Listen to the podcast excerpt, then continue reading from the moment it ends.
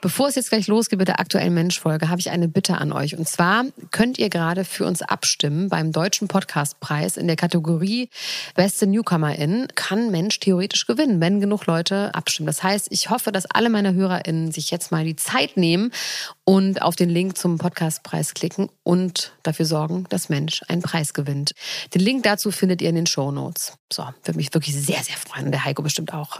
Danke, ihr süßen Mäuse. Und jetzt geht's los mit der Folge. Also, wir fangen mal an, ja? Oldenburg, ca. 1969. In einem Baum hockt der 15-jährige Dieter Bohlen gerade auf einem Ast. In der Hand hält er ein Fernglas. Er beugt sich vor und späht konzentriert in ein Zimmer des gegenüberliegenden Hauses. Stunden hockt er schon hier, seit ein paar Wochen jeden Nachmittag. Was hat er so genau beobachtet? Die Frage ist eher, wen? Es ist seine Freundin Henrike. Die beiden sind frisch zusammen und sie hat ihm erzählt, dass nach der Schule ein paar Freunde zum Hausaufgaben machen vorbeikommen. Das glaubt er ihr aber nicht so recht, hat Angst, sie könnte ihn betrügen. Also sitzt er jeden Tag hier auf diesem Baum und bespitzelt sie. Diese Szene beschreibt Dieter Bohlen ganz locker als lustige Anekdote in seiner Biografie, nichts als die Wahrheit. Und er findet das anscheinend ganz normal. Ich liebte sie rasend, war chronisch eifersüchtig, schreibt er. Also wirklich, Heiko, als wäre das ein Ausdruck von besonders intensiver Liebe, dass man komplett durchdreht und seine Freundin kontrolliert. Ist das nicht so?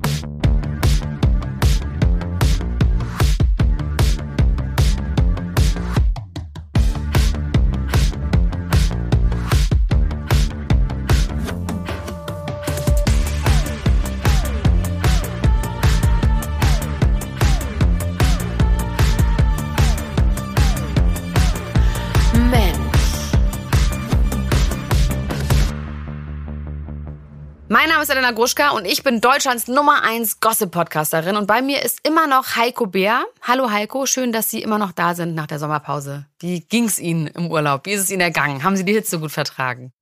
Die Hitze war zu viel und ich finde es schön, dass wir ins Sie zurückfallen. Also dass wir quasi den gesamten Weg, den wir jetzt über Monate gemacht haben gemeinsam, dass wir jetzt wieder bei Null anfangen müssen und dieses mühselige Freundschaftsding wieder aufziehen müssen. Du bist noch nicht mein Freund. Meine Mutter hat mich gefragt, ob du inzwischen mein Freund bist. Ich habe gesagt, nein, ich habe noch keinen Freundschaftsbändchen bekommen. Deine ich habe noch keine Einladung zum Geburtstag von dir bekommen, noch nicht mal zum Grillen irgendwie. Also ich glaube, von mir aus sind wir jetzt wieder beim Sie. Warte mal kurz, also wenn ich dich jetzt nach Köln zum Grillen einladen würde, so Sonntagnachmittag, dann, Es würd- geht um dann die würdest du dich. Geste. Ach so, du wirst jetzt überschüttet mit Einladungen. Also ich wusste nicht, dass du daran so hängst. Ja, irgendwie muss man doch sagen, dass man befreundet ist. Ja. Auch von euch da draußen herzlich willkommen zu Mensch Bohlen. So, und in dieser Bohlen-Staffel, das sind vier Folgen, Mhm. geht es in der ersten Folge um seine Kindheit und wie er überhaupt zur Musik gekommen ist. In der zweiten Folge geht es um Es geht um seine Musik, um seinen Bohlen-Style, sagen wir mal. und viel um Modern Talking natürlich Modern Talking, auch. Ne? klar. In der dritten Folge geht es um die Frauengeschichten. Es geht um Verona. Es geht um Nadel. Und es geht um eine Frau, die bis heute als das Teppichluder bekannt ist. Und in der vierten und letzten Folge dann um DSDS und um die ganzen Skandale, die er da so fabriziert hat. Bleibt also dran, aber jetzt erstmal zu Folge 1.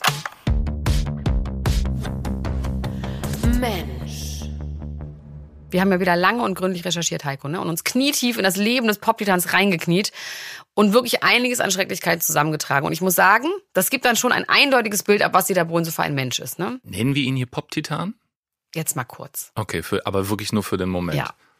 Aber ihr könnt euch am Ende ja ein eigenes Urteil bilden, was das so für ein Mann ist, dieser Dieter Bohlen.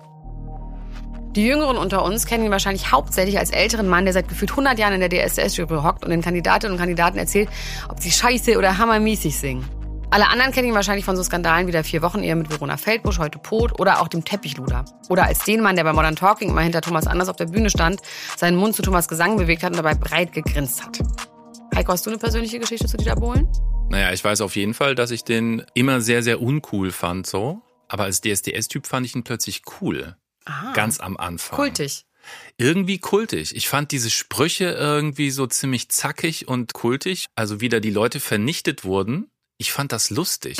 Muss ich ganz ehrlich sagen. Ich fand das lustig. Du? Ich habe das nicht so wirklich geguckt. Ich fand diese Mischung auch gut. Also, dass da ernsthaft Leute gefördert wurden, hatte ich echt den Eindruck. Und dass dann aber gleichzeitig diese privaten Geschichten von so ein bisschen komischen Leuten dann irgendwie zelebriert wurden. Ich fand diese Mischung total unterhaltsam. Heute sehe ich das schon sehr, sehr anders, aber Ja, wir gehen ja auch noch in der äh, vierten Folge richtig äh, rein in die DSDS-Zeit. Also ich habe tatsächlich Erinnerungen an Modern Talking. Meine Mutter hat den ganzen Tag Radio gehört damals. mhm. Und da lief immer You're My Heart, You're My Soul. Und ich war so drei, konnte zwei, drei, konnte gerade reden und habe immer gesungen, you're my heart, you're my soul. Und dann hat meine Mutter gesagt, nein, das heißt you're my heart, you're my soul. Und ich gesagt so, nein. Du hast Das heißt, deine Mutter korrigiert. You're my heart, you're my soul. Weil die ist ja Isländerin. Sie kann, so. spricht ja kein Englisch. Ach so, ja. Also behauptet sie jedenfalls, dass das der Grund war. Und ich habe ihn dann später mal in echt getroffen. Mhm.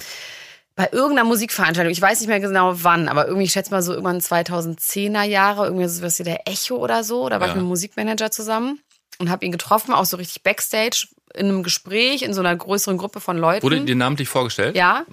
Und er hat ernsthaft zu mir gesagt, hör mal, hör mal, du bist ja ein ganz hübsches Mädchen, aber lass dir doch mal die Nase operieren. Das verstehe ich, du bist doch so ein hübsches Mädchen. Gehst du zum Arzt, machst das einmal, das, das kann man doch heutzutage machen. Das ist Nachdem wir uns wirklich eine Minute kannten. Das fällt dem dann ein. Mhm. Aber ja, okay, wir können ja noch nicht so tief einsteigen, aber dass der wirklich denkt, dass das auch okay ist. Der dachte, das ist total nett von ihm. so ein richtig schöner, hilfreicher Tipp Ja. von so einem reifen Mann, Ja, von genau. dem du so richtig Ja. profitierst. Also er war gut zu dir in dem Moment. Ja, total. Ich bin dann ein richtig hübsches Mädchen, auch meine Nase. Was hast du gesagt? Ich hab gesagt, halt die Fresse, Alter. Nein, habe ich natürlich nicht gesagt. Ich war tatsächlich wirklich richtig flabbergastet. Okay, lass uns anfangen. Wer ist dieser Mann und wie hat er es geschafft, sich diesen Kultstatus aufzubauen, den er heute für immer noch ganz viele Menschen hat? Und an welcher Stelle ist das für andere, also zum Beispiel für mich und für Heiko Bär, dann so gekippt, dass man sich nur noch denkt, Mensch, Bohlen. Bevor wir aber ganz von vorne anfangen, gucken wir uns erstmal die aktuellste Debatte an. Nach 20 Jahren in der DSDS-Jury gab es in der Jubiläumsstaffel einen Sexismusskandal, der seit Anfang des Jahres die komplette Staffel eingenommen hat. Am 31. Januar 2023 lädt Katja Krasavitz, Jurymitglied bei DSDS, einen Distrack auf Dieter Bohlen hoch. Das löst einen wochenlangen Skandal aus und eine Debatte über ein System, das das deutsche Fernsehen seit 20 Jahren prägt. Ich lese euch mal vor. Du trägst dein Slutshaming wieder mal vor wie gewohnt. Ich trage am liebsten gar nichts außer meiner Vorbildfunktion. Durchgenudelt ohne Abitur, verdammt, doch läuft ganz gut der Plan. Ja, heute hat mein Arsch mehr Relevanz als jeder deiner deutschen Superstars. Lieber real und gehasst ja, als geliebt für nur das, was man nicht ist, wenn man sich für andere immer so weit verbiegt, wie es ihm passt. Du hast recht, was soll schon aus so einer Bad Bitch werden? Was willst du einer Frau erzählen mit deinen Ü60 Werten? Bam. Schon geil. Der Anlass für Katjas Video ist eine Castingfolge von DSDS, die knapp eine Woche vorher ausgestrahlt wurde. Darin tritt schon lange an, eine 21-jährige Frau, die mir natürlich ein Begriff ist, weil sie schon in mehreren Trash-TV-Formaten, also hauptsächlich so Dating-Shows im Fernsehen mitgemacht hat, zum Beispiel bei Ex on the Beach oder Are You the One. Und das ist dann auch das, was die Jury und insbesondere Dieter Bohlen interessiert, ihr Leben als Influencerin und die Frage, warum sie in solchen Formaten mitgemacht hat und ob es ihren Freund eigentlich stört, dass sie in den Formaten was mit mehreren Männern hatte. Der sexistische Höhepunkt kommt dann von Dieter Bohlen. Das Video wurde inzwischen gelöscht, aber wir haben den Ausschnitt natürlich aufgetrieben bei TikTok. Hast du auch irgendwas vernünftig, also Normales gemacht irgendwie oder hast du nur Abi und dann dich durchnudeln lassen? Okay, ich wiederhole nochmal. Hast du denn noch irgendwas vernünftig, also Normales gemacht oder hast du nur Abi und dich dann durchnudeln lassen? Den Satz hat RTL inzwischen aus der Folge rausgeschnitten. Man kann ihn aber noch in Ausschnitten auf YouTube oder den sozialen Medien finden. Kurz nach der Ausstrahlung meldet sich Jill selbst zu Wort. Sie lädt eine Story auf Instagram hoch und dabei weint sie. Sie erzählt, dass sie da noch viel mehr zu ihr gesagt hat, was RTL schon im Vorhinein nicht in die Folge geschnitten hat. Unter anderem soll er sie nach ihrem konkreten Bodycount gefragt haben, also mit wie vielen Leuten sie in ihrem Leben geschlafen hat. Und ob ihr Plan denn wäre, sich noch mit 30 durch die Gegend zu bumsen. Ich bin absolut kritikfähig. Ne? Sag mir, dass ich nicht singen kann. Sag mir, dass ich mich anhöre wie eine heulende Hyäne. Ich kann, damit kann ich umgehen. Aber Dieter ist persönlich geworden und da wurde nicht alles gezeigt. Das muss ich hier auch einfach mal sagen, weil das sind Sachen, die gehen nicht. Dieter hat, hat mich beleidigt. Ich bin reingegangen mit Lars. Also Lars ist dazugekommen und das Erste, was er dann gefragt hat, ist, mit wie vielen Leuten habt ihr geschlafen? Bodycount. Ähm, dann hat er noch die Frage gestellt, nur in der Show oder auch außerhalb? ähm, solche Aussagen getätigt, die, wo ich mir denke, wie kannst du, wie kannst du so sein? So einen Menschen, den du nicht kennst. Also Dieter hat gesagt, so, Jill, was willst du denn später machen? Willst du mit 40 noch studieren? Willst du Putzfrau werden? Und solche Sachen willst du dich noch ähm, mit 30 durch die Gegend bumsen? Sowas hat er gesagt. In solchen Momenten zweifle ich einfach so komplett an die Menschheit, weil das sind Menschen, die da dastehen, das sind Menschen, die haben Gefühle. Denk nicht nur an die Einschaltquoten und an, an die Aufmerksamkeit, man, das sind Menschen. Anfang Februar erscheint dann ein zweites Video auf Katja Krasowitschs Account. Darin sagt sie, so viele Jahre haben alle Juroren und Jurorinnen es in der Sendung mit sich machen lassen. Aber in mir hast du die falsche gefunden. Katja prangert in ihren Videos das an, was bei DSDS seit 20 Jahren für Quoten sorgt. Und zwar beleidigende und zum Teil sexistische Aussagen, die aber zum Markenkern von Dieter Bohlen geworden sind. Wisst ihr, was der Unterschied ist zwischen eurer Stimme und einem Eimer Scheiße? Der Eimer. Ich weiß nicht, aber muss das sein, dass der Rock enger ist als die Hüfte? Ähm, ja, aber ich habe eine breite Hüfte, ja. Nein, aber das ist doch völlig, also so zieht man sich doch nicht an, oder? Das Einzige, was du machen kannst, ist vielleicht so im Karneval als Enttäuschung gehen oder so. Äh, du gehörst auch zu diesen äh, Kakerlaken ins Koma-Singerinnen. Also. Also scheiße. Nee, aber ich meine, das Einzige, was du mit deinen Stimmbändern machen kannst, ist sie in Säure schmeißen, dann haben wir ein gelöstes Problem. Also das ist wirklich erbarmungslos und auch wahnsinnig unsympathisch. Und vor allem ist er ja auch Vater. Das checke ich irgendwie nicht, wie man sowas machen kann. Das sind ja teilweise junge Leute. Wenn man selber irgendwie Kinder hat, das checke ich nicht. Ja. Wieso ist der Bohlen wohl so, Heiko? Lass uns mal gucken, ob wir in seiner Vergangenheit vielleicht ein paar Spuren finden, warum er so ein Ekel ist. Und deswegen springen wir jetzt mal knapp 70 Jahre zurück nach Ostfriesland. Hier wird 1954 Dieter Bohlen in Berne geboren. Das ist ein kleines Kaff, in dem knapp 7000 Menschen wohnen. Seine Eltern nennen ihn übrigens Dieter Günther Bohlen. Den Günther lässt er sich später aber aus dem Pass streichen, weil er den Namen ganz doof fand. Das hat er selbst mal auf einem Supertalent-Event erzählt. Die Großeltern auf der Seite von seinem Vater waren Kuh- und Schweinebauern. In seiner Autobiografie, nicht als die Wahrheit, schreibt er dazu, wenn andere mit dem goldenen Löffel im Mund geboren werden, dann sind es bei meinen Ahnen Missgabel und Sahnespritztüten. Das ist schon ein Spruch schon wieder. Ne? Also hier muss ich kurz einschieben, die allermeisten Punkte, die wir jetzt hier besprechen, also in dieser Folge, also wenn es um Dieter Bohlens Kindheit geht, die haben wir natürlich aus genau dieser Autobiografie. Das heißt, wir können jetzt nicht eine Garantie übernehmen, dass das alles zu 100 Prozent genau so war. Also das Buch heißt zwar nichts als die Wahrheit, aber ich würde selber schon schwer davon ausgehen, dass die Wahrheit ja auch ein bisschen gefärbt ist und umgedichtet wird über all die Jahre. Ne? Also wir wissen es einfach nicht und in vielen Situationen, die er beschreibt, war natürlich auch nur er dabei. Also das heißt, wir können das jetzt nicht journalistisch korrekt nachprüfen. Ich würde es ja gerne tun. Äh, Ich vermute, dir reicht's ja so und je saftiger, desto besser. Ja, ich hoffe, du kannst das aushalten und bist nicht traurig. Das wäre mir nur wichtig. Für mich ist es okay, Heiko. Ich bin schon es lange okay. nicht mehr traurig. Du bist leer geweint. Okay, weiter mit Bohlens Kindheit. Seine Großeltern mütterlicherseits kamen aus Russland, aus Kaliningrad, was früher Königsberg war, und sind nach dem Krieg nach Ostfriesland geflüchtet. Der Opa war Konditormeister, daher die Sahnespritztüte. Die Mutter von seiner Mutter, seine Oma Marie, ist in seiner Kindheit der wichtigste Mensch für Dieter. In seiner Biografie schreibt er darüber mehrere Seiten. Dass sie für ihn die schönste Frau der Welt war, er sie über alles verehrt hat. Jedes Jahr gab es von ihr zum Geburtstag statt Kuchen ein mit Knoblauchzehen gespicktes Kaninchen. Mm. So, es ist ein Braten oder was. Ja. Ist aber auch lecker. Ein Aber als Kaninchen Kind- braten mit Knoblauchzehen gespickt. Anstatt Kuchen Mm, da wacht man morgens auf zu Speziell. diesem Geruch. Speziell, aber bestimmt lecker. Wobei ich esse nicht so gerne Karnickel, weil ich finde, das sieht aus wie ein Menschentorso, wenn man das so. Was? Ja. Ich finde, das hat was ganz Menschliches mit dieser Brust und was. Ich finde das ganz widerlich. Ich kann das deswegen nicht essen. Außerdem hat mein Sohn Kaninchen, deswegen darf ich es auch nicht essen. Oh Gott, also das habe ich jetzt, das werde ich wahrscheinlich jetzt nie verlieren, dieses Bild. Isst du Wie- gerne wie- Kaninchen? Nö, nie.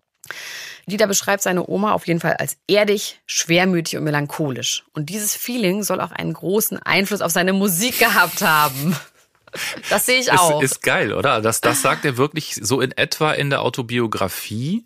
Also das finde ich eine irre Fehleinschätzung. Wenn er das wirklich glaubt, also oder er hört da echt was, was, Was kein. Mensch sonst hört.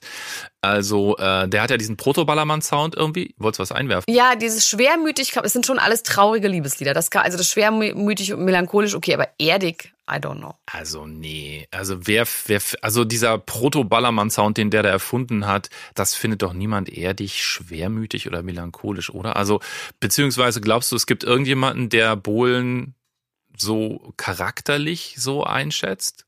Glaubst du, der hat das? Erdig vielleicht, Erdig? Geerdet. Nee, keine Ahnung.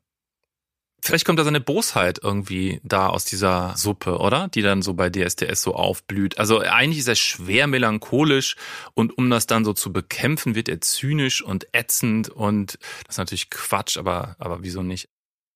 Aber zurück zur Oma. Weil die so wichtig war, soll sie Dieter auch die allerwichtigsten Werte beigebracht haben. Sowas wie, vor den Erfolg hat der Heiler den Schweiß gesetzt und du sollst immer ehrlich sein. Wir können das ja mal ernst nehmen und äh, im Laufe der Folgen gucken, ob das mit dem Schweiß und mit dem Ehrlichsein, diese angeblichen Bohlenwerte, ob er sich selber eigentlich dran hält. Also wer DSDS oder das Supertalent geguckt hat, hat vielleicht schon gemerkt, dass er den ersten Satz mit dem Erfolg und dem Schweiß jedem Kandidaten, der seiner Meinung nach im Leben nichts Ordentliches gemacht hat, immer wieder um die Ohren haut. So auch Jill in der Folge, über die wir gerade geredet haben. Also bei anderen fordert er diese Werte auf jeden Fall ein. Und du sollst immer ehrlich sein, ist ja auch vielleicht seine Rechtfertigung dafür, für diese ganzen Gemeinheiten nach dem Motto, aber ich bin doch nur ehrlich. Ja klar, das sieht er so, ja. Ja. Bohlens Eltern sollen liebevoll gewesen sein. Er schreibt zwar, dass seine Mutter ihm ab und zu mit dem Kochlöffel gehauen hat und sein Vater ihn regelmäßig im Badezimmer angebrüllt hat, aber ansonsten empfindet er sie als ganz normale und liebe Eltern, die immer für ihn da waren, wenn es ernst wurde. Okay. Und ernst wird es für ihn vor allem, wenn es um das Thema Geld geht, sein Leben lang. Und das kommt natürlich, wie so vieles andere auch, aus der Kindheit. Dieter schreibt, dass es, als er klein war, wenig Geld zu Hause gab. Sein Vater macht sich selbstständig, als Dieter zwei Jahre alt ist. Da ist gerade sein Bruder Uwe geboren und über den reden wir hier nicht weiter, weil man einfach nichts zu dem findet. Genau, ich glaube, der will nicht in der Öffentlichkeit. Nee, der vermietet Ferienhäuser in Oldenburg. Aber wollte trotzdem nicht mit mir reden. Ich habe so getan, als würde ich ein Ferienhaus mieten wollen, aber es hat er irgendwie den Braten gerochen. So tief bist du reingegangen? Ja, ich habe es probiert. Bewundernswert. Die Firma seines Vaters heißt Hans Bohlen Tiefbau GmbH Oldenburg und da soll es die ersten Jahre gar nicht gut gelaufen sein. Seine Eltern haben beide in der Firma gearbeitet, hatten aber einen sehr unterschiedlichen Style. Er schreibt, meine Mutter hielt im Büro die Stellung und bekam fast jedes Mal einen Kreislaufkollaps, wenn die Lieferanten den Zement anlieferten und die Preise wieder um 1,5 Pfennig gestiegen waren. Sie feilschte, als ob es um ihr Leben ging. Wenn mein Vater zu ihrem Leidwesen oft zu wenig für einen Geschäftsmann dachte. Wenn sie mahnte, Hans, diesen Arbeiter muss jetzt wirklich entlassen, der war acht Wochen krank, außerdem seucht er wie ein Loch. Dann brauchte sie der Typ nur hinzustellen und sich ein paar Tränen abzuweinen und schon zerfloss mein Vater vor Mitgefühl. Überhaupt. Das habe ich von ihm. Da bin ich wie er. Dieses Weichwerden bei Menschen, die schluchzen. Aha, siehst du? Also er hat das selber, er denkt das selber bei DSDS, entdeckt er das selber bei sich, verachtet sich aber dafür. Mhm. Komisch. Die Scheiße. Komische Selbstwahrnehmung. Wobei es gibt ja wahrscheinlich auch diese Privatperson und den Dieter vor der Kamera und vielleicht war der, naja, wir kommen ja, aber- noch zu Nadel. kommen wir ja nachher noch zu. Mhm. Dieter schämt sich in der Schule dafür, dass seine Eltern nicht viel Geld haben und hat das Gefühl, dass er nicht dazugehört.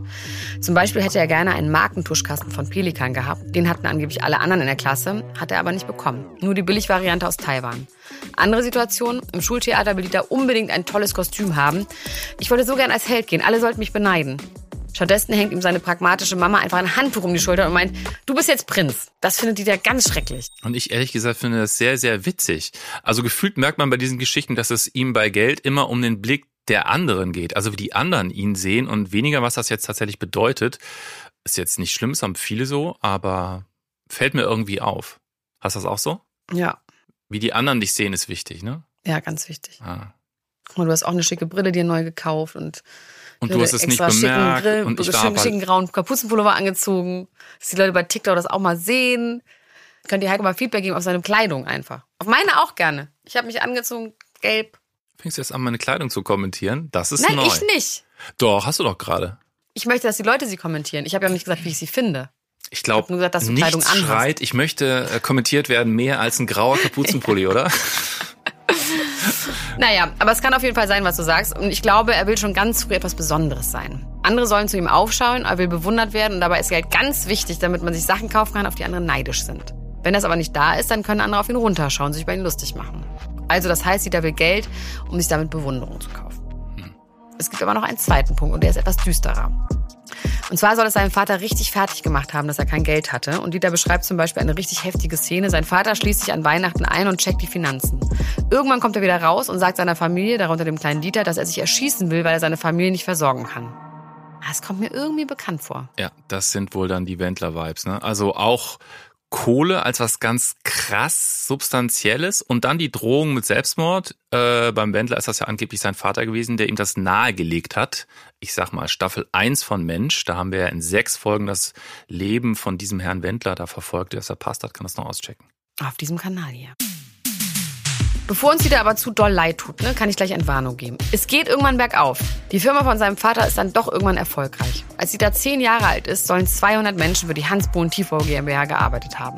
Da muss es also doch relativ schnell bergauf gegangen sein. Die Familie Bohlen zieht aus dem Kaff Berne nach Oldenburg um in ein schönes Eigenheim. Das findet die da richtig geil.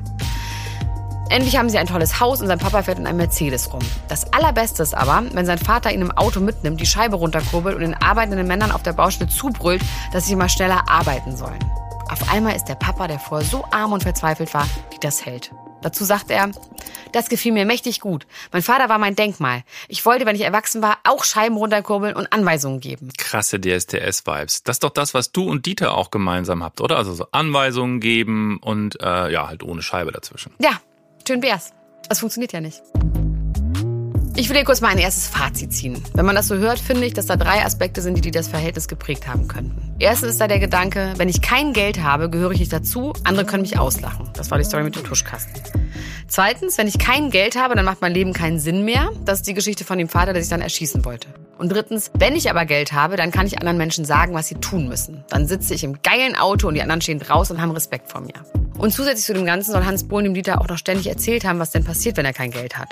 Er soll ihm so Sachen gesagt haben wie, wenn du dich nicht anstrengst, dann landest du bei der Müllabfuhr und lebst in der Gosse. Dieter schreibt, dass er in seiner Kindheit so den Zwang entwickelt hat, Geld anzuhäufen und immer Angst hatte, es könnte nicht genug sein. Er schreibt, ob jetzt Multi, Multi, Multimillionär oder nicht, ich werde Zeit meines Lebens von dem Druck vorwärts getrieben werden, dass ich nicht genug Geld auf die hohe Kante geschafft habe. Ich habe auch mal gehört, dass er immer noch auf seinen Kontostand guckt, fast jeden Tag und sich freut. Echt? Ja, verstehe ich. Aber wenn dann, dann so Millionen drauf sind, will ich auch mal. Nee, denn, aber die, die sind ja nicht weg. Ist doch klar, dass die immer da sind. Ja, die, aber dass man das sich doch mal so sieht zur Bestätigung. Ich kann das schon verstehen. So habe ich mir damals Uli Hoeneß so vorgestellt auf der Tribüne. Während unten so Champions League Finale läuft, sitzt er so und immer wieder auf Refresh von seinem Kontostand. Das Thema Geld wird sich durch sein ganzes Leben ziehen. Von vielen verschiedenen Weggefährten wird er als extrem geizig beschrieben. So häuft er über die Jahre mehrere Millionen an Vermögen an. Wie hoch es genau ist, darüber gibt es nur ungenaue Schätzungen. In der Bild-Zeitung stand 2019 mal, dass es 250 Millionen Euro sein sollen. Da meldet sich Dieter auf Instagram, veröffentlicht ein Video und sagt, es ist totaler Quatsch, schön wär's. Noch schöner wär's, wenn dieses Management-Magazin mir den Rest dazugeben würde. Dann wäre ich echt dankbar und dann dürften sie es auch schreiben. Aber sonst nicht. So, und jetzt ist die Frage, stimmt das, dass er nicht so viel hat? Oder hat er Angst vor Neidern? Will er nicht, dass Leute das wissen? Weil es ist ja schon, rein rechterisch könnte das ja schon sein. Ja, klar. So, aber erstmal zurück zum kleinen Dieter. Der Dieter lebt jetzt in Oldenburg und geht da zur Schule. Er beschreibt sich selbst wie so ein richtiger Pain in the ass für alle Lehrer. Erwachsene sollen ihn grundsätzlich scheiße gefunden haben. Er hat seine große Klappe einfach ständig und überall aufgerissen, wusste alles besser. Bei seinen Klassenkameraden war er auch nicht wirklich beliebt. Er probiert die ganze Zeit Klassensprecher zu werden und er scheitert. Traurig. Irgendwann entdeckt er die Musik als Weg, um beliebter zu werden. Angeblich sieht er einen anderen Schüler, der zwar hässlich ist, aber Gitarre spielen kann und ihn deswegen alle toll finden. Und das will er auch. Und dann kommt eine sehr heroische Szene. Dieter beschreibt, dass sein Vater ihm keine Gitarre kaufen wollte. Dieter wollte aber unbedingt eine haben und soll dann wochenlang beim Bauern um die Ecke geschuftet haben, bis er 100 Mark für seine erste Gitarre zusammen hatte. Also, ich sage jetzt mal so, wer sich mit Dieters Leben befassen will, ausführlich, en Detail, der kann sich Stand jetzt vier Biografien reinziehen. Also 2002, die Autobiografie, über die wir jetzt ja auch immer reden, nichts als die Wahrheit. Da geht es eben um seine Kindheit, die ersten Jahre von Modern Talking bis zur Trennung, Ehe mit Erika, Beziehung mit Nadel, Ehe mit Verona, Estefania, Blue System. Dann kommt 2003 die Autobiografie Hinter den Kulissen. Da geht's um den zweiten Anlauf Modern Talking. Ansonsten irgendwie einfach nur wahnsinnig viele Anekdoten über Leute, mit denen er zusammengearbeitet hat. 2008 kommt, Achtung, nur die Harten kommen in den Garten, der Weg zum Superstar. Klingt sehr reizvoll. Das ist so eine Aneinanderreihung von Tipps, wie man erfolgreich wird. Dazu äh, Tiefenrecherche von mir bei einer Amazon-Rezension stand, sein Buch ist Müll, mehr gibt es dazu eigentlich nicht zu sagen, lieber gleich verbrennen, dann ist's wenigstens für einen Moment schön warm. Das fand ich sehr Bücher witzig. verbrennen ist aber auch immer scheiße. Wir in Deutschland, wir können das. 2008, der Bohlenweg, planieren statt sanieren. 448 Seiten dick, eine Anleitung zum Erfolg, schon wieder. Und da stehen dann so Sätze drin wie, lasst euch nichts anderes einreden, denn wie sprach der Pop-Titan, hast du Erfolg, hast du Geld, hast du Autos, hast du Frauen. So einfach sind die Zusammenhänge. Der redet also auch schon über sich in der dritten Person, schon wieder Wendler-Vibes für mich hier. Dann gibt's 2006, hast du den gesehen? Dieter, der Film, der auch bei RTL irgendwie damals lief. Nee. Alles schön nackig. Achtung, läuft. Knall aber auch nicht die Bässe rein. Ich brauche Vibrations.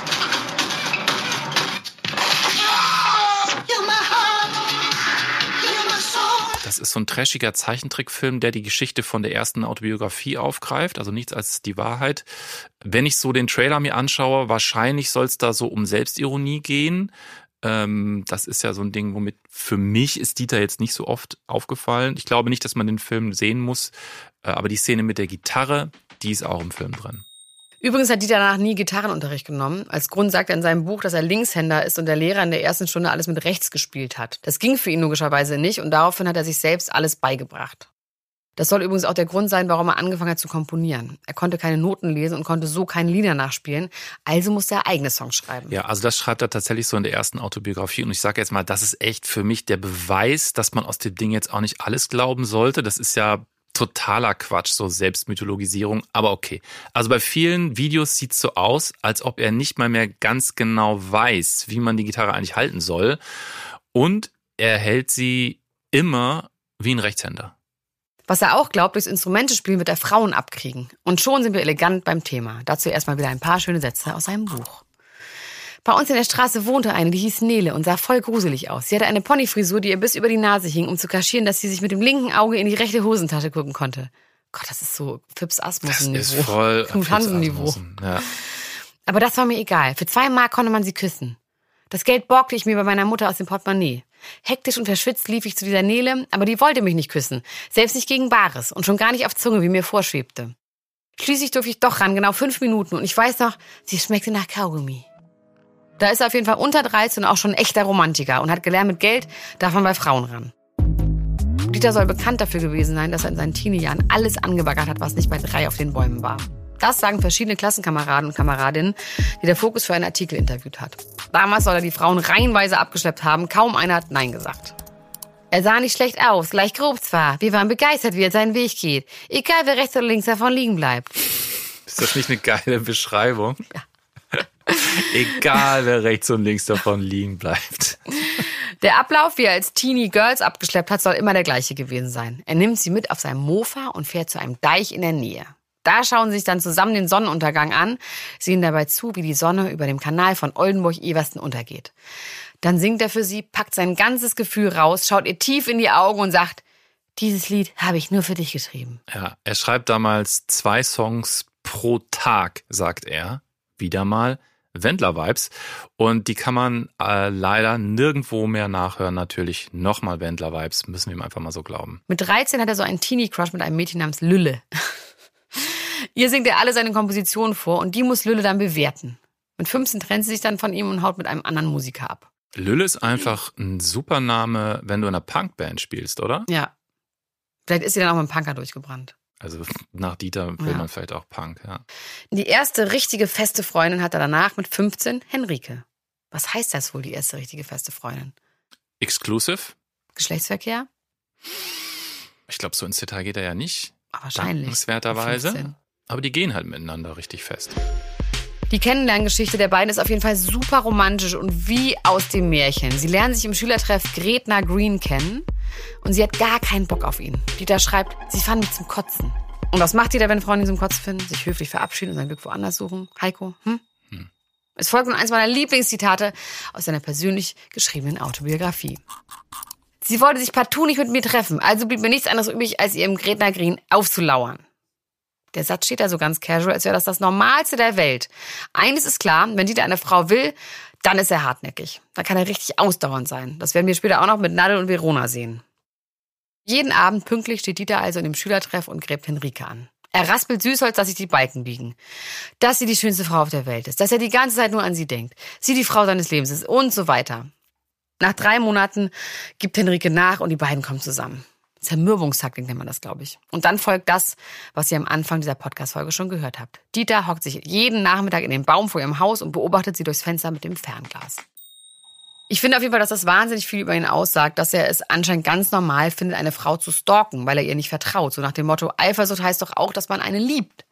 Und es scheint auch ganz normal, dass man sich dann vollkommen verrückt verhält. Ja, und äh, das mit 15 nicht zu checken, dass wir hier echt von Stalking reden, okay, also gerade auch in der Zeit, da ist er wirklich nicht der Einzige, aber das dann Jahrzehnte später immer noch quasi so verbal abzufeiern und so als witzigen Move hinzustellen und nicht einfach als das, was es ist, nämlich wirklich creepy, das finde ich schon hart. Also es gibt auf Amazon Prime gerade eine Doku Take a Chance, hast du die gesehen? Nee. So hart gesagt ist das eine Art Stalker Tribute, würde ich mal sagen. Es ist die Geschichte eines Mannes, der Agneta Felskog, das ist die Blonde von ABBA, verfolgt über Jahrzehnte und sich dann zwischenzeitlich sogar auf so eine ganz perfide Art und Weise in ihr Leben reinlügt. Also die haben eine Beziehung miteinander und er kommt da ausführlich zu Wort. Sie hatte verständlicherweise kein Interesse daran beteiligt zu sein. Also ich finde es völlig irre, dass dem Typen da so unendlich viel Platz eingeräumt wird. Also Stalking wird, kann man so sagen, immer noch nicht so richtig ernst genommen, oder? Ja, es ist auf jeden Fall so, dass es so langsam in das Bewusstsein kommt. Also falls du dich noch erinnerst an Every Breath You Take von Mhm. Sting, ist ja auch ein Stalker-Song. Ja, habe ich damals natürlich nicht Nee, gecheckt. ja. das habe ich erst Klang vor so kurzer. Zeit Mhm. gecheckt. Aber ich habe neulich sowas Lustiges gesehen. Und zwar habe ich ein Interview mit Sting gesehen. In irgendeinem, keine Ahnung, in so einem Hip-Hop-Format. Und da wurde er gefragt, äh, stimmt es denn, dass Puff Daddy damals nicht die Erlaubnis geholt hat, um diesen Song zu covern und I'll Be Missing You draus gemacht hat? Und meinte Sting ja. Und deswegen muss er mir jetzt 2000 Dollar jeden Tag zahlen, bis er stirbt. Boah. Das finde ich einfach so witzig. Und Singh hat sich diebisch gefreut darüber. Ja, natürlich. 2000 Hat auch Dollar pro Tag. bis er stirbt. Until he dies. Ungefähr zur gleichen Zeit wie die Beziehung mit Henrike nimmt Dieter auch die Musik ernster. Mit ein paar Kumpels übt er im Heizungskeller und fängt an, vom ganz, ganz großen Erfolg zu träumen. Einmal sind sie so laut, dass sein Vater einen Wutanfall bekommt, die das Gitarre nimmt und kaputt haut. Die schöne Gitarre, für die er beim Bauern Kartoffel geerntet hat. Dieter ist auf jeden Fall komplett am Boden zerstört und Vater Hans bekommt so ein schlechtes Gewissen, dass er seinem Sohn ein teures Keyboard zu Weihnachten schenkt. Eine Filicorda, auf der Dieter ab da ununterbrochen spielt. Dann gründet er, er ist immer noch 15, mit seinem Kumpel Charlie seine erste Band Mayfair. Der erste Auftritt ist aber ein absoluter Reinfall, weil sich beide vorher aus Lampenfieber so besaufen, dass Charlie kotzt und Dieter auch nichts hinbekommt. Fast die erste richtig sympathische Anekdote für mich. Michael Hölzen spielte auch in dieser Band Mayfair und gemeinsam sollten sie bei einem Schulfest auftreten. Doch kurz zuvor habe ihn Bohlen angerufen und gesagt, tut mir leid, unser Auftritt fällt flach. Am Tag des Schulfestes sieht er seinen Freund Bohlen aber dennoch auf der Bühne stehen mit zwei neu reingecasteten Bandmitgliedern. Woraufhin sich der Vater des Ausgeboteten angeblich an den Vater von Dieter Bohlen per Anwaltsschreiben wendete und ihm die versprochene Gage von 70 Mark abtrotzt. Einfach nur geil, oder? Ich finde 70 Mark Gage für einen Schulfestauftritt viel. Ist üppig, ja.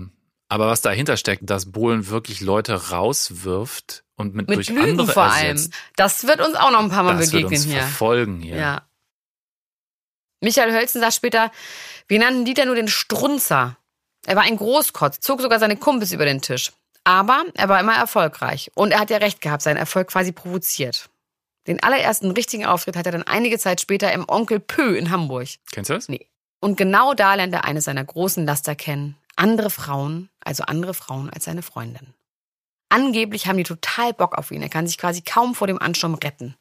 Das genießt er natürlich und er gewöhnt sich an, nach seinen Auftritt mit den anderen Bandkollegen zu Groupies nach Hause zu gehen, die angeblich für die Jungs Striptease tanzen. Das klingt too good to be true. Wie alt er da genau ist, sagt er nicht, vermutlich zwischen 16 und 18. Das ist auf jeden Fall noch vor seinem Abi. Ja, also das kommt jetzt auch alles aus der Autobiografie und klingt schon derbe so nach pubertärer Wunschvorstellung. Also Groupies, die vor 16-Jährigen strippen, I don't know, schon klar. Zu diesen Groupie-Geschichten sagt er, kopfmäßig blieb ich aber immer meiner Henrike treu. Sie war meine Supersonne, die anderen waren nur kleine Satelliten drumrum. Das schreibt er einfach so. Und na dann, wenn er im Kopf treu war, ist doch alles gut, ne? Kennt man ja. Schatz, ich habe dich betrogen. Aber warst du im Kopf treu? Weil wenn ja, dann ist es gar kein Problem. Wie ist es denn andersrum, wenn man im Kopf nicht treu ist? Sagen Leute auch schon, Betrügen fängt im Kopf an. Ja. Bei Love Island. Ach so, das, das ist die Referenz. Ja, ja. Aber okay, lass mal zurück zur Geschichte gehen. Da Papa Bohlen möchte, dass sein Sohn studiert und irgendwann die Firma Hans Bohlen TV GmbH Oldenburg übernimmt, geht Dieter unter die Akademiker. In Göttingen studiert er BWL. Henrike lässt für Dieter alles stehen und liegen und zieht zu ihm nach Oldenburg. Da wohnen sie dann erstmal zusammen. Das ist im Herbst 1972. Dieter ist 18 Jahre alt, sie 17. Dass sie jetzt zusammen wohnen, war dann aber ein bisschen unpraktisch für ihn, weil das die Geschichte mit den ganzen Affären, also den Satelliten, schwieriger für ihn gemacht hat. Und Dieter selber ist so eifersüchtig und schreibt, dass er die Beziehung mit seiner Eifersucht kaputt macht. Das ist ja auch ein moderner Klassiker, dass derjenige, der so eifersüchtig ist, derjenige ist, der auch selber fremd geht. Das stimmt, ja. Er kontrolliert sie, fragt sie ständig, was sie wo gemacht hat und sie streiten immer und immer und immer. Merkt euch das auch schon mal, wenn wir in der nächsten Folge über eine gewisse Nora sprechen, nur mal so für den Hinterkopf. Und klar, weil er so viel betrügt, muss er ja quasi davon ausgehen, dass sie das auch tun könnte und das wäre ja schrecklich. Nach ein paar Semestern kommt dann der Schock, Henrike ist schwanger. Ich wollte das Kind, Henrike nicht. Hilf mir, Dieter, verlangte sie. Ich sagte nein. Eines Morgens lag ein Zettel bei uns auf dem Küchentisch, an dem ich sonst mit meinem Aufnahmegerät saß und an meiner Karriere bastelte. Jetzt stand da, bin nach Holland gefahren. Ich hatte eine unendliche Wut in mir, war tief verletzt, dachte nur, Mensch, sie kann dich nicht lieben, sie will ja nicht mal mehr dein Kind. Statt an sie zu denken, mich um sie zu sorgen, mich zu kümmern, dachte ich nur, Mensch, du Armer, du wirst zurückgestoßen. Und so reagierte ich auch. Ich hatte nichts begriffen, war weiterhin nur mit mir selbst beschäftigt. Ich drehte total durch und war richtig eklig zu ihr, dass sie irgendwann die Reißleine ziehen musste. Heute weiß ich, Henrike hat die richtige Entscheidung getroffen. Ich war selbst noch ein Kind, ein weiteres Baby hätten wir nicht gewuppt gekriegt. Ich möchte ihr an dieser Stelle, 30 Jahre später, gerne sagen, sorry Henrike, dass ich so blind war. Bist du gerührt, dass er zu sowas fähig ist überhaupt? Ach, ich weiß nicht. Also ich finde das insgesamt, sie war 17, er war 18. Ich finde das irgendwie okay. Also ich finde, daraus kann man ihm jetzt keinen Strick drehen. Nein, nein, mache ich gar nicht. Aber äh, dass die Art und Weise, dass er das irgendwie so auch durch Selbstreflexion erkennt, dass er sich wie ein Asi verhalten hat und darüber spricht und so fast so ein bisschen demütig ist. Ja, ich bin gespannt, ob er das auch bei ihr persönlich gemacht hat oder nur in dem Buch. Nee. Also wir, wir lernen ja noch viel über seinen Kommunikationsteil. Ich bin mir sicher, das steht nur in dem Buch und das war's. Da kann sich Henrike jetzt auch nichts von kaufen. Die Frage ist, ist Henrike gerührt davon? Wärst du gerührt davon? 30 Jahre später in so einem Bestseller zu lesen. Sorry. Nee. Schwamm drüber. Er gibt auch zu, nach der Trennung von Henrike ist er erstmal richtig fertig und sagt, dass er Jahre gebraucht hat, um über sie hinwegzukommen. Nach Henrike kommt Erika, die lernt er in der Disco kennen. Wir schreiben das Jahr 1974, Dieter ist inzwischen 20 Jahre alt. Ganz genauso wie bei Henrike hat auch sie erst keinen Bock auf ihn und lässt ihn abblitzen. Er mault sie dann beleidigt an und die beiden streiten stundenlang. Dieter beschreibt Erika als Frau, die niemandem nach dem Mund redet und das mag er. Als sie ein Jahr zusammen sind, ziehen sie zusammen in das Erdgeschoss von einem Mehrfamilienhaus in Geismar, nicht weit weg von der Uni. Dieter beschreibt Erika als temperamentvolle Frau, die sehr tierlieb war und ungefähr 20 Zebrafingen in einem Käfig gehalten hat. Und das ist für mich ein Tiermessi. Das Zebrafinken und eklig. Hatten wir früher auch. Aber Zebrafinken. 20? Aber da musst du, in meiner Erinnerung, du musst da die so zusammenhalten, sonst werden die alle traurig und sterben. Die brauchen so eine große Gruppe. 20 Vögel, da würde ich sofort heute das Amt holen und die anzeigen. Ja gut, ey, die wohnen in einem Mehrfamilienhaus in Geismar. Da werden, werden die ja keine Voliere vor der Tür haben. Gibt es kein Veterinäramt zu dieser Zeit. Dieter schreibt, dass auch die beiden sich permanent streiten. Über was genau sagt er nicht. Es könnte aber mit seiner Einstellung zur Hausarbeit zusammenhängen. Also so ganz frei ins Blaue geschossen. Das sage ich jetzt nur, weil ich gelesen habe, wie er dazu steht. Da schreibt er nämlich, alles, was Hausarbeit angelangt, bin ich ein Verfechter des klassischen Rollenmodells. Ich gehe gerne Holz hacken, stemme Zelterkisten und erlege den Bären.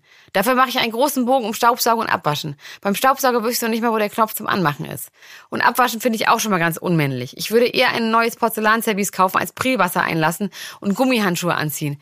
Außerdem habe ich eine Gummiallergie, bezogen auf alles und überall. Hä? Witzig. Verstehst du das? Hm? Gummiallergie? Er redet irgendwie noch so, als ob er in den 60ern ist, ne? Weil es gibt ja auch eine Spülmaschine. Er redet immer noch von Prielwasser und äh, Wasser einlassen und Gummihandschuhe. Ja, Wer macht ja- das denn? Es gibt so Männer, die funktionieren so, dass sobald eine Frau ihnen Stress macht, dann sind sie zusammen. Weil sie haben gelernt, dass Stress machen muss ja Liebe sein. Und das heißt, wenn man sich streitet und eifersüchtig ist, das sieht man immer ganz schön in diesen Dating-Formaten wie Love Island und sowas. Das ist ganz oft gibt es so Paare, wo sobald die Frau dann eifersüchtig ist und sagt, hör auf, so viel zu saufen, guck die Frau nicht an, dann sind die fest zusammen. Sehen das Moment. beide so oder sieht das dann der Mann Nee, so? sind dann beide so. Ach so. Stress machen. Ja. Ach so. Weil wenn du keinen Stress machst, dann ist der der andere ja egal. Genau. Ah, guck, die Logik habe ich gar nicht. Und? Okay. Hm? Natürlich kannst du auch die Verantwortung abgeben, weil wenn du zum Beispiel viel säufst und die Frau sagt, hör mal auf, geh mal nicht in die Kneipe, Heiko, dann musst du nicht mehr selber entscheiden, dass du in die Kneipe gehst, weil dann darfst du nicht in die Kneipe. Weil selber würdest du halt immer in die Kneipe gehen. Stimmt, ja, ja, stimmt. Da kann man, also das, was man sowieso mit sich selber ausmacht, kann man dann so nach außen abgeben. 1978 schließt Dieter sein Studium ab in 24 Jahren. Und zwar schon nach fünfeinhalb Jahren, ein Semester früher als nach Lehrplan. In der Talkshow bei Reinhold Beckmann erklärt er, wie er danach zur Musik gekommen ist. Wir hatten einen Deal. Mein Vater hatte damals gesagt, also du studierst erstmal BWL, übernimmst dann den Laden. Und ich habe meinem Vater damals abgerungen, wenn ich das Studium ganz schnell mache, darf ich ein Jahr Musik machen. Und ja, ich habe mich damals dann vorgestellt, so bei so einem Musikverlag in, in Hamburg. Und ähm, ja, die haben mich merkwürdigerweise auch genommen. Und aus dem einen Jahr sind dann eben ganz, ganz viele Jahre geworden. Der, der ihm damals im Intersong Musikverlag in Hamburg erst ein Praktikum und dann eine Festanstellung als Songschreiber anbietet, ist Peter Schmidt. Der war damals für das ganze kreative Business von dem Verlag in Deutschland zuständig. Heute gehört der Verlag zu Warner. Als Peter Schmidt die erste Demokassette von Dieter hört, auf der er auch singt, denkt er sich, oh Gott, ist das grausam. Und empfiehlt Bohlen, sich doch besser aufs Komponieren zu konzentrieren. Und das macht er dann auch. Er komponiert einen Titel nach dem anderen und schickt Demokassetten an Plattenlabels. Das hat aber so wenig Erfolg, dass er irgendwann die Privatadressen von Künstlern raussucht und denen die Kassetten direkt per Post schickt. Einer der ersten, der auf diese Briefe reagiert, ist der Schlagersänger Bernhard Brink. Der kauft ihm den Titel Steig aus ab, der auf die B-Seite von seiner neuen Single kommt. Ich weiß nicht, müssen wir B-Seite ganz kurz erklären? Also das kommt halt noch aus der Zeit, als es Vinylplatten gibt, Alben und Singles und bei den Singles da war der Hit eben immer auf der A-Seite, also auf der einen Seite und auf der anderen Seite muss man halt umdrehen. Da war eben nicht der Hit. Also meistens waren das dann Sachen, die es nicht aufs Album geschafft haben. Mit dem Song verdient Dieter Bohlen aber trotzdem 5000 Mark. Und danach produziert er einen Song nach dem anderen für semi-erfolgreiche Künstler. Geldsorgen hatte er keine, trotzdem reicht ihm das nicht. Es fehlt der ganz große Erfolg, den er unbedingt will. Er schreibt aber zum Beispiel für Howard Carpendale, Roland Kaiser, Katja Epstein, Bernd Klüver, Bernhard Brink oder Ricky King. Das sind jetzt keine kleinen Namen, Nee, ne? In der auch Zeit nicht. auch Also schon. kennt man jetzt alle. Ja. Und so vergehen dann die ersten Jahre im Verlag. Bohlen schreibt Songs, vor allem Schlager, für Künstler und Künstlerinnen aus Deutschland.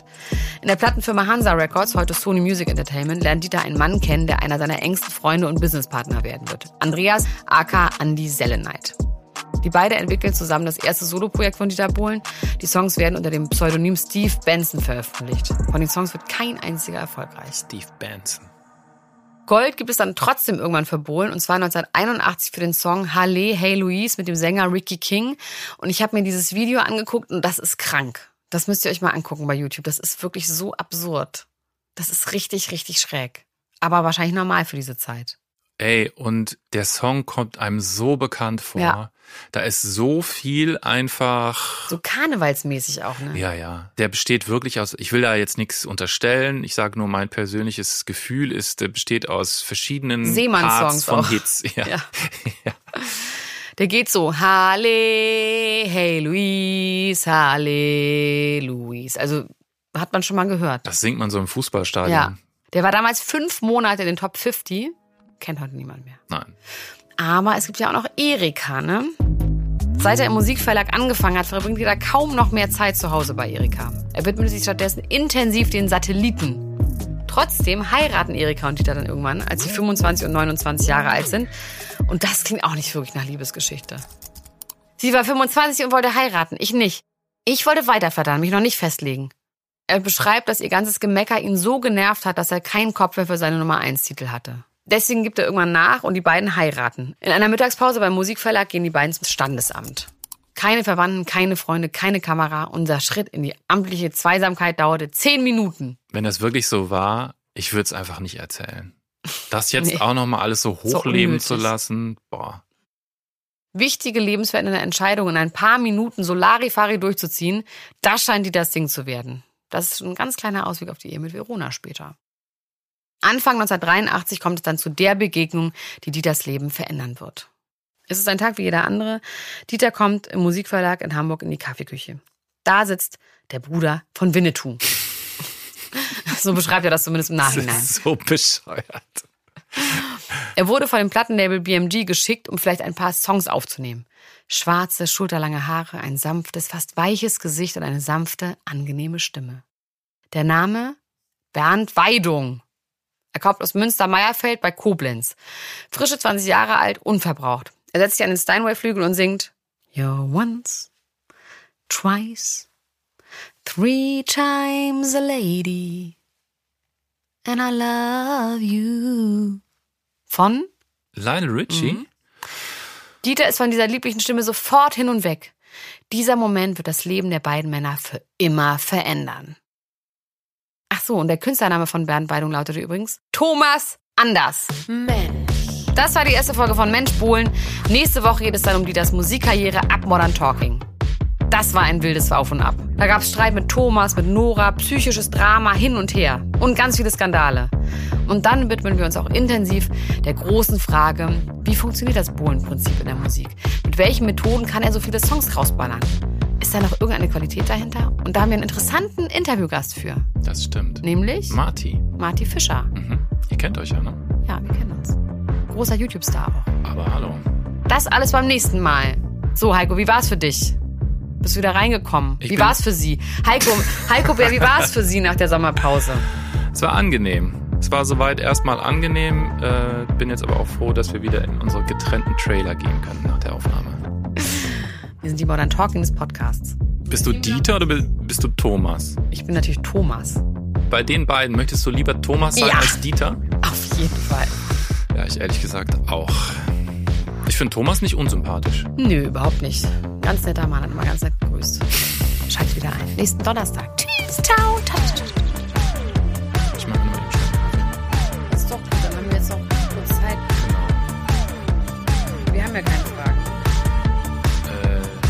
Fragen? Mensch. Mensch ist ein Podcast von 7-One Audio, produziert von den Wake Word Studios. Moderation und Konzept Elena Gruschka und Heiko Beer. Executive Producer 7-One Audio Alexander Kraftschick. Producer 7-One Audio Marius Fraune. Executive Producer WakeWord Sven Rüdicke und Ruben Schulze-Fröhlich. Projektleitung WakeWord Miriam Aberkane. Redaktion Heiko Beer und Mira Dönges.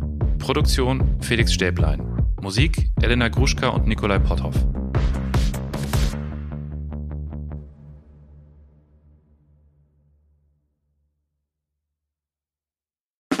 Der 7-One Audio Podcast-Tipp. Mein Name ist Paul Ripke und heute geht es um den Podcast AWFNR. Alle Wege führen nach Ruhm. Der Paul Ripke Podcast, das ist ein Gesprächspodcast für seichte Unterhaltung. Also, du lauschst zwei Menschen, manchmal auch drei, bei einem Telefonat oder einem Gespräch dabei zu, wie sie darüber labern, was in ihrer letzten Zeit so abging. Bei AWFNR rufe ich Leute aus meinem Telefonbuch, interessante Freundinnen aus aller Welt an, neben Poldi, Lola Weipert, Bowser kommen hier auch regelmäßig, Chrissy Martin und Caro Kauer zu Wort. Oder eben auch Menschen, Menschen, die einfach mich begeistert haben. Jonas Deichmann war da, Jan Ulrich, mit dem habe ich gesprochen. Und grundlegend weiß ich nicht ganz genau, was da in der Zukunft passiert, aber ich rufe Leute an, die ich in der Woche vielleicht auch mal kennengelernt habe und die mich inspiriert haben, um vielleicht euch da draußen auch ein ganz klein bisschen zu inspirieren. Jedes Gespräch überrascht zumindest mich jedes Mal aufs Neue und manchmal kommt sogar dabei raus, dass ich danach mich für ein Praktikum bei Big FM bewerbe und vielleicht sogar das eine oder andere berufliche Erfolgserlebnis feiern darf. Danke, Lola, dafür. Schau mal. Also jeden Dienstag um 16.20 Uhr deutscher Zeit, 420 und so, gibt's eine neue Folge AWFNR. Und wenn du die nicht verpassen willst, dann abonniere jetzt den Podcast auf dem Podcast-Player deines Vertrauens. Viel Spaß beim Hören von Alle Wege führen nach Ruhm.